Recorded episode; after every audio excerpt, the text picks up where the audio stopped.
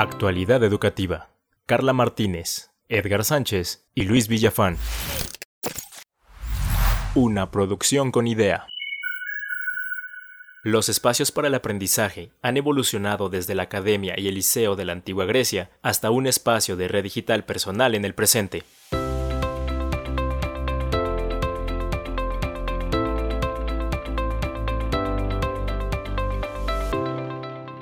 Espacios alternativos de aprendizaje. Hola, pues estamos en un nuevo episodio. Hola Carla. Hola Luis. Hola Edgar. Hola Luis, ¿cómo estás? Pues bien, iniciando ahora con este tema relacionado con los espacios de aprendizaje. Es algo que pues, me ha eh, interesado, ha llamado mi atención y no dudé en traerlo como tema de nuestro episodio número 3. ¿Cuál es el antecedente? ¿De dónde vienen estos espacios? Y el antecedente más propio que encontré ahí hurgando en, en historia y en educación, pues fue, y una palabra que hoy utilizamos mucho en, en educación, fue este parque cercano a Atenas, eh, implementado por Platón, que le llamó la Academia, en honor a este ser mítico Academo, Estamos hablando del siglo IV antes de Cristo. Y entonces en esta academia, en, imaginémonos de momento estos espacios como el ágora, de la antigua Grecia, a donde Se eh, se reunían, ¿no? que hoy vendría siendo como una plaza comercial, como el Zócalo, como eh, los portales, ¿no? en una población. Y nuevamente refiriendo a Platón, ¿eh? Nuevamente, claro. Cierto. ¿Te recuerdas aquel episodio Sí, que sí. te dije, me voy a llevar? Ya entonces estaba preparando yo mi, mi podcast con este dicho que ojalá nos lo recuerdes más tardecito de Platón. Pues Platón encuentro yo este primer espacio, año 387 antes de Antes de Cristo. Cristo. Y 50 años después, pues su discípulo Aristóteles crea el Liceo, este jardín interno a donde llevaba a sus discípulos a hacer estos Asamblea, reuniones. no, no eran reuniones. Vaya, sí, sí, reunión porque llevaba a sus discípulos, pero era un paseo interno. Ah, ok. un jardín interno. Entonces le llamaban los peripatéticos porque circulaban alrededor de el liceo. Y claro, pues no pude evitar recordar mis tiempos de liceano y decir, ah, ok, entonces en el sistema francés recurrieron. Napoleón que instaura el liceo en Francia, eh, dice, pues va a ser liceo todo lo que desde hoy conocemos preescolar hasta preparatoria. Sí. Entonces, liceo y universidad. Y aquí encontré ese otro nuevo espacio. Luego, ya más hacia nuestra era, me ha llamado mucho la atención que lo expongo en alguna de mis clases, el modelo, el concepto de escuela que tuvo como inicio en el modelo educativo prusiano. Es este rey de la hoy Alemania, la antigua Prusia, Federico I, quien a finales del siglo XVIII y principios del XIX concibe estas fábricas a donde reunía a la población para prepararlas en tiempos de guerra a ser soldados y en tiempos de paz a ser obreros. Ok. Y lo que más me llamó la atención preparando este tema fue que este modelo educativo prusiano se basó en dos valores, disciplina y obediencia. Estamos hablando de finales del 18 y principios del 19. Y aquí una pregunta, ¿qué influencia tenemos aquí en México de dicho modelo prusiano? Encerrar a los aprendices, a los sujetos, siéntate derechito, vista al frente, no te muevas, atención. ponme atención, haz esto, recita esto. Pues justamente esa parte de la disciplina, ¿no? Hace, bueno, todavía en la actualidad algunas escuelas se jactan de tener ese, ese rigor disciplinario, incluso militar, eh, sin ser escuelas militares, pero sí de esa, de esa disciplina. Claro, desde mi punto de vista es algo que se ha ido relajando. Cambios generacionales, los cambios en la cultura, pues han ido relajando esta disciplina e incluso algunas prácticas que eran comunes en tiempos pasados, hace 40, 50, 60 años, pues hoy ya no son tan bien vistas, ¿no? O le pusieron algún elemento adicional como disciplina ejemplo, con amor. Ah, ok. Tratando de, de disfrazar Sí. esa connotación ya antigua, caduca. Pero bueno, estábamos, y tú lo mencionaste, en estos antecedentes, o los formabas para la guerra o para producir. Sí. Entonces, lo, lo ideal era que todos actuaran de manera uniforme, Sí. estandarizada, que Sí. todos supieran hacer exactamente lo mismo, de la misma forma. Y entonces las personas pues éramos más como estas piezas intercambiables y unos... Un este, engrane de un sistema. Así es. Sí. Y es un sistema que no solamente es el prusiano, sino que también yo creo que prevaleció en muchas partes en el mundo. En Inglaterra, por ejemplo, la época victoriana, pues así también estaban preparándose para esta gran Revolución eh, industrial. sistema y maquinaria. Ujú. Y recordemos el imperio, ¿no? También tan grande el imperio, pues tenían que preparar a Engrane personas. tras engrane, tras Así engrane, es. tras engrane y funcionando Ah, cronométricamente. Exactamente. Entonces ahora, pues las, repito, las generaciones van cambiando, los tiempos cambian y tenemos que ir también modificando estos paradigmas y prácticas. Y ahora en lugar de obediencia yo le pondría, eh, porque nos hablan que el alumno tiene que ser activo, lo que mencionabas en otro capítulo, llevarlos al autoaprendizaje, pero cómo que las aulas ya no se vean iguales, porque pues es algo que hemos observado en estos espacios que mencionas ahora, pues todavía prevalecen esos espacios de la misma. Precisamente por eso quise traer a colación el modelo de Federico I, el modelo Sí, prusiano, sí. así, así se puede rastrear, para cuestionarnos qué tantas características aún guardamos de ese modelo que, insisto, finales del 18 y que en 21 todavía, Todavía. está presente. Pues los mismos espacios cerrados, las aulas. Este espacio cerrado Sí, Lo decías también, mirando hacia el frente, el docente eh, eh, mirando hacia los estudiantes, y de verdad que cambia mucho la dinámica. Justamente el día de hoy, Luis, que tuve clase con mis estudiantes, hicimos evaluación diagnóstica, veían siete preguntas, notaba yo su falta de interés, estaban escribiendo, y en el momento en que compartieron esas respuestas con otros estudiantes haciendo una dinámica, hicieron equipos, empezaron ellos a hablar y yo pasaba entre esos equipos, me quité del frente y pasaba entre esos equipos a escuchar sus respuestas, a motivarlos a compartir sus respuestas, cambió totalmente el ambiente, ¿no? Entonces a lo mejor el espacio puede seguir siendo el mismo, pero la organización y la dinámica que debemos generar dentro de esos espacios sí tiene que, tenemos que Claro, Incluso retomar en la parte del liceo los peripatéticos. Ya me, ya me veo con mis alumnos caminando. Caminando. Pero ¿por qué no? claro. un neoclasicismo en educación, ¿no? ¿Por qué no Sí. pensar que podríamos traer ese buen modelo Claro. que a Aristóteles le Y- funcionó? Y aparte era un diálogo, obviamente, ¿no? Sí. Eh, retomando un tema que comentamos de los estilos de aprendizaje, donde ahora todo el mundo se declara visual 100% y hemos dejado relegado el sentido... El escuch- la escucha. Así es, la, la escucha. Entonces también como que retomar este otro sentido del ser humano, ¿no? El Sí. oído. Otra connotación que quiero traer aquí a la mesa es que encontré otra palabrita clave que también comparto con mis estudiantes, que hoy los docentes también la usamos o que todavía la usamos y es la de catedrático. Y mi pregunta Oh. es, ¿por qué nos decíamos o todavía nos decimos catedráticos? Que tiene su razón en un espacio donde se hacía educación. Pues la, la- la- la- cátedra, si no me equivoco, es esta silla. Es la silla Sí. episcopal. Así es. donde se sienta el obispo a impartir Claro. el mensaje. ¿Qué tal, Y que, y que eh, estaba sobre el presbiterium, Ujú. ¿Sí? un espacio que le daba altura. Claro. Él veía a sus ovejas hacia abajo. Todavía prevalecen Y- esos, ese espacio Claro. en, los al- en las aulas. En algunas aulas todavía hay ese antecedente ¿Cuántos del presbiterium. tienen, tienen No, Estimados seguidores, ¿cuántos de ustedes todavía se suben a este presbiterium dentro de las aulas? ¿Quién se ha caído de él? Yo. A, a mí me da pánico cuando me invitan a un aula y veo ese presbiterio en un, en un Sí. aula.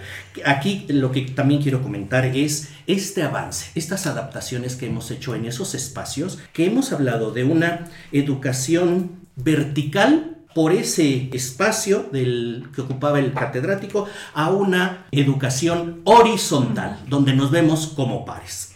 Y estimados seguidores, vamos a hacer una pausa y continuamos con este tema sobre los espacios en la educación.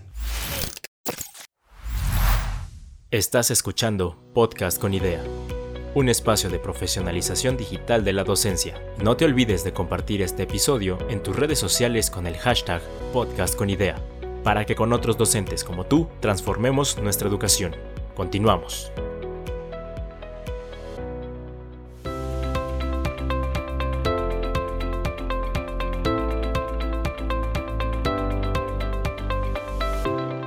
Espacios alternativos de aprendizaje. Bien, retomamos el tema espacios alternativos de aprendizaje. En el segmento anterior estuvimos escarbando en la historia, viendo cuáles eran los rasgos y las influencias que actualmente seguimos teniendo en esto que llamamos salón, aula, escuela. Espacio es el tema de nuestro podcast. Y para esta segunda parte, quisiera que ya habláramos en la actualidad. ¿Cómo se dan estos espacios? Por un lado, he encontrado que en escuelas ha surgido este modelo por todos conocido, el modelo Montessori, que tiene sus implicaciones en estos espacios. Ya salimos de esa formación en línea, de ese modelo prusiano, esta libertad de aprendizaje, de irnos a dormir, bueno, los chiquitines en su caso. Y por otro lado, también ya en nuestros tiempos viene la influencia inevitable de la tecnología, de la digitalidad, que hoy concebimos ya al decir un aula, damos por hecho que pues vamos a tener un cañón, una pantalla, vamos a tener wifi, vamos a, los alumnos van a llevar celulares, que puede haber apps. Esto es como se ha ido transformando estos espacios. Y para continuar, recuerdo en mi, por en mi paso por la UNAM que el entonces rector de la Fuente, año 2000, concebía para la, el modelo 2020 de la UNAM una conformación 50-50. Él decía, concibo a la UNAM como 50% en modelo presencial y 50% modelo en línea. En línea era la palabra clave hace 20 años. Sí, que no, mm, bueno, están un poco erradas las, las cifras porque estamos este, dejando a un lado la parte mixta, ¿no? Eh, los números últimos hablan de un porcentaje mayor, hasta un 60% de un acto educativo en modalidad semipresencial o mixta, y solo un 20% completamente en línea y otro 20% completamente presencial. Claro, pero eso es hoy. Claro. Esta cita fue en el año 2000. Así es, estas, estas proyecciones que se mencionaban en el 2000. Como es que él se refería al 2020. Claro. Ya librado eso, vamos hacia allá, ¿no? Y sobre todo en esta mezcla, ahorita mencionabas la tecnología integrada ya en el aula, pero también tenemos que considerar que el aula ha dejado de existir, como lo decía este Negroponte, en átomos para convertirse en bits y entonces hablamos de aulas virtuales de aulas en el ciberespacio, que ya no son físicas tangibles, me refiero. Y, yo retomo la palabra clave de este podcast, espacios de aprendizaje. Pues aquí, aquí habría que mencionar los entornos o la red personal de aprendizaje de nuestros alumnos, porque hoy donde aprenden pues yo creo que en un lugar un poco lejano es el aula, donde están aprendiendo nuestros alumnos, pues es una triste realidad que tenemos que afrontar, ¿no? Eh, y hoy nuestros alumnos, ¿dónde están aprendiendo? Están aprendiendo en las redes sociales, están aprendiendo quizá en estos cursos que tú mencionas en línea. Incluso ya, ya se mencionó hace, no recuerdo la fecha exacta, pero hace varios años, tres, cuatro años, que la educación informal fuera del aula había ya rebasado los alcances o los resultados de aprendizaje que la, educación en aula, ¿no? Es decir, los, las personas aprendemos más, tristemente, fuera del aula, como lo mencionas. Eh, yo les he preguntado en ese ejercicio a alumnos de posgrado en dónde fue que aprendieron las últimas dos cosas. Las últimas dos cosas que aprendieron recientemente, ¿en dónde las aprendieron? Y la mayoría ha contestado en Internet, en YouTube, en un artículo, en y casi nadie menciona. Y yo les digo, bueno, ¿y en el aula no han aprendido nada? Sí, pero eso fue la clase del sábado. Pero ayer vi un video y entonces aprendí esto. Sí, después de la clase, ¿no? Así es, entonces. Quizá un aprendizaje más pertinente, por lo que mencionaba y se menciona en el podcast de la semana pasada, sea en estos nuevos espacios.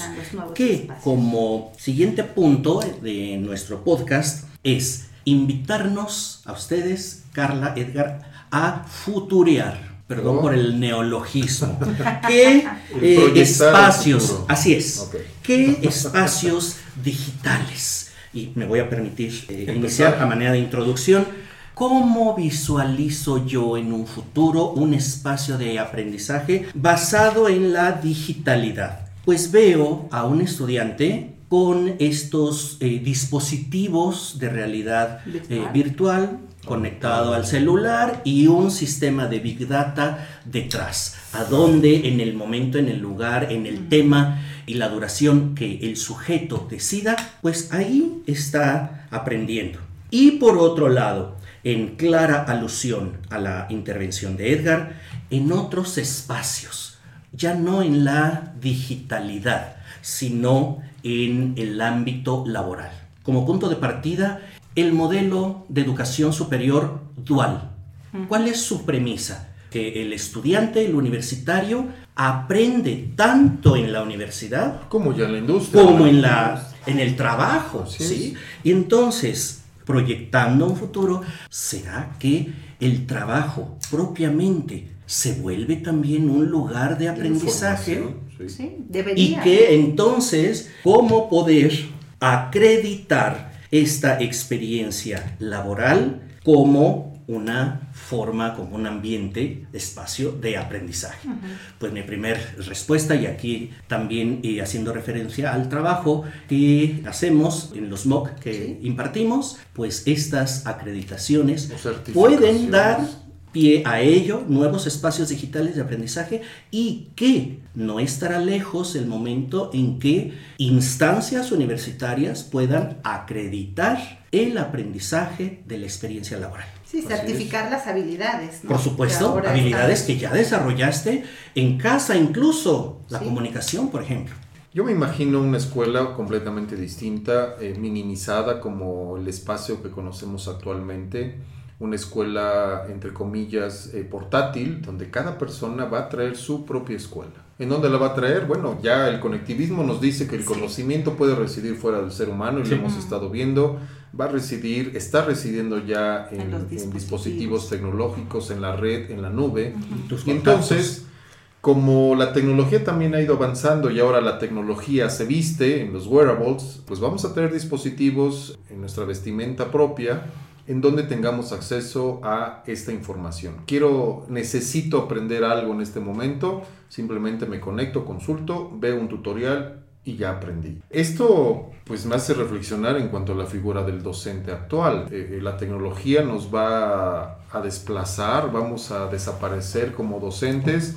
Pues sí, por un lado, pues sí por un lado, pero, no por el otro. Yo creo que no. Sí, en cuanto a la figura actual el docente como la persona o el, elemento que entrega la información al alumno, eso sí me queda claro, va a desaparecer.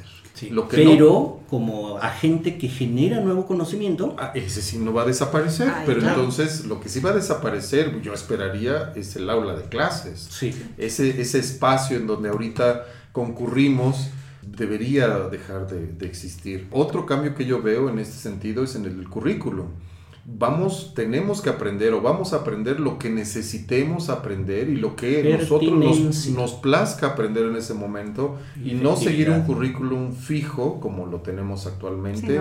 que además puede datar de 10 años de antigüedad. que hoy Entonces, pues, nos da para otro podcast, ese me gustaría, Seguro, vamos a proponerlo a producción el currículum. Ahí, para no ahondar más en el tema, pues yo le sugeriría dos libros muy importantes. Bueno, cuatro de hecho. Los libros de Yuval Noah Harari, esta persona eh, que tiene un libro hacia el futuro, justamente esta proyección del ser humano, el Homo Deus. Y el otro, Sálvese quien pueda, este de Oppenheimer. Andrés Oppenheimer. Entonces, que justamente eh, platica con más detalle estos temas que estoy comentando y que seguramente si lo leen los lo van a encontrar sumamente interesantes. Y nada más, eh, yo decía que no estaba de acuerdo porque lo ¿En que... Qué? ¿En, que no, va en la generación de estas emociones. Por muy una elevada programación de las máquinas, no podrán, eh, podrán emular quizá alguna, simular algún tipo de emoción, pero no la diferencia entre emoción y sentimientos, los sentimientos. Entonces yo les dejo también esa parte, lo tenía que decir, lo tenía que decir antes de finalizar. Y lo dijiste, pues yo también tengo algo que decir y me declaro cardi cardiófago o cardióboro, en buen latín cardióboro. Gracias Luis. me genera emociones los corazoncitos en las transmisiones. Pero los corazoncitos son sí, sí, claro. Pero a mí me Sí, genera pero esta emoción. risa, esta risa espontánea, esta alegría, este sentimiento, no lo va a poder ni hacer ni Alexa ni Siri. Bueno, ya pasamos la, la prueba que dejó Alan Turing, que decía, este, cuando en una interacción como esta no te des cuenta si estás interaccionando con una máquina o con un ser humano, entonces y ya, y ya ha pasado, ¿eh? Ya estamos, ya hemos pasado esa prueba. Así que la web 5.0 hacia las emociones, la tecnología que simula y reproduce emociones, creo que puede darte una sorpresota. Yo creo que todavía la veremos. Y con esto, estimados seguidores, terminamos este tercer episodio de nuestra serie titulado Espacios Alternativos de Aprendizaje. Agradezco a Carla, a Edgar que me acompañaron en este espacio Gracias, y los invitamos a nuestros seguidores a que escuchen el siguiente podcast. Y también los invitamos a que utilicen el hashtag podcast con idea. Actualidad educativa. Carla Martínez, Edgar Sánchez y Luis Villafán. Una producción con idea.